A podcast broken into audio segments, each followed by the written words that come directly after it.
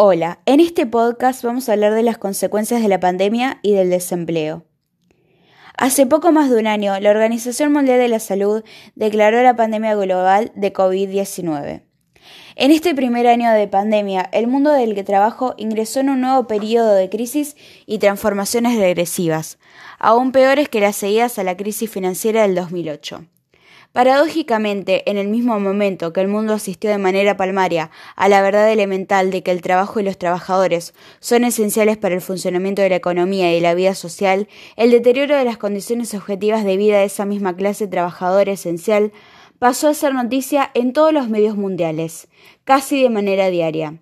Aumentos de pobreza, desigualdad desbocada, desocupación, caída de salarios, trastocamiento regresivo de las relaciones laborales, precariedad laboral y de las condiciones de vida, fin de la clase media, miseria social y hacinamiento urbano.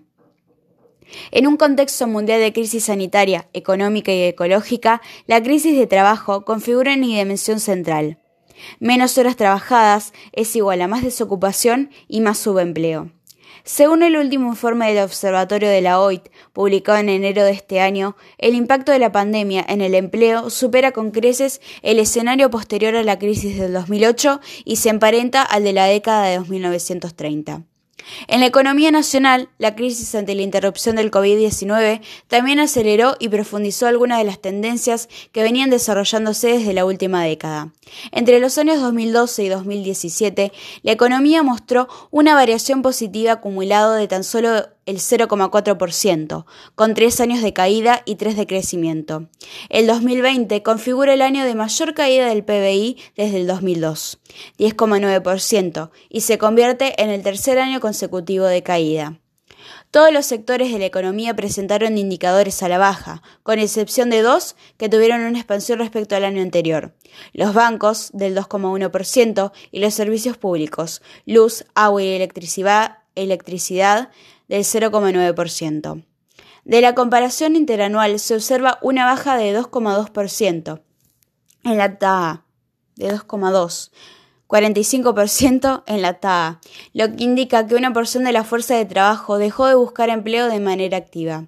Por su parte, la tasa de empleo sufrió una contracción de 2,9 puntos, 40,1%, y la tasa de desocupación creció en 2,1 puntos, 11%, constituyéndose en la más alta de los últimos cuatro años. 2,9 millones de trabajadores se encuentran desempleados si se toma en cuenta el 11% de desocupados mencionados a nivel nacional y aquellos trabajadores desalentados a la búsqueda de empleo, aquellos que dejaron empujados por la pandemia, pero disponibles para trabajar en cualquier otra circunstancia.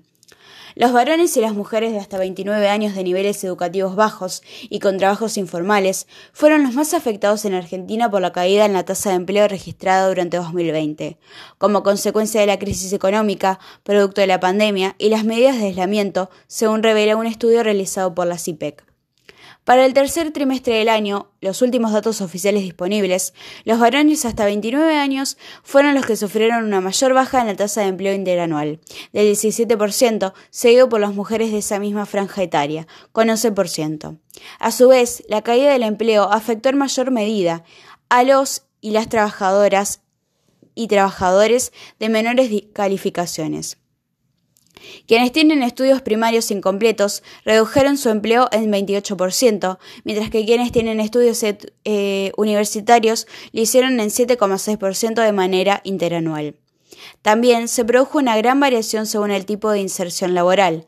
El empleo a salario formal cayó en un 5,2% interanual, mientras que el empleo a salario informal cayó un 30%. Dos cuestiones se destacan de estos números. Por un lado, que el aumento de la caída del empleo no se debe a un aumento en las desvinculaciones, sino a una caída histórica en las incorporaciones. Hay que tener en cuenta que regía una previsión de los despidos y doble indemnización. La implicancia que tiene esto es el mercado laboral formal está parado, y esa falta de dinamismo deriva en una lenta pero constante caída del empleo. En segundo lugar, las barreras a las desvinculaciones de trabajadores formales derivaron en la utilización de mecanismos alternativos a la desvinculación. Los datos muestran un aumento significativo en la tasa de suspensiones que llegó a 8,4 en mayo y bajó hasta 3,85 en noviembre. Los datos de situación de la producción y del mercado laboral a inicios de 2020 y la profundización de la crisis generada por el COVID-19 muestran un escenario social y económico preocupante. La caída del empleo y la actividad, especialmente del mundo informal, deriva en una recesión económica y un aumento en la pobreza. Frente a este panorama es necesario pensar una batería de acciones para favorecer una recuperación y estas fueron las medidas que tomó el gobierno de nuestro país para enfrentar el desempleo. 1. La prohibición de despidos. Con el empleo cayendo en todas partes del mundo a causa del coronavirus y las cuarentenas, el gobierno argentino tomó una inusual medida en marzo de 2020, cuando la pandemia era incipiente, para evitar que lo mismo ocurra en Argentina. Prohibió los despidos. A través de un decreto incluso prohibió las suspensiones de trabajadores. 2. El aumento de aranceles al campo.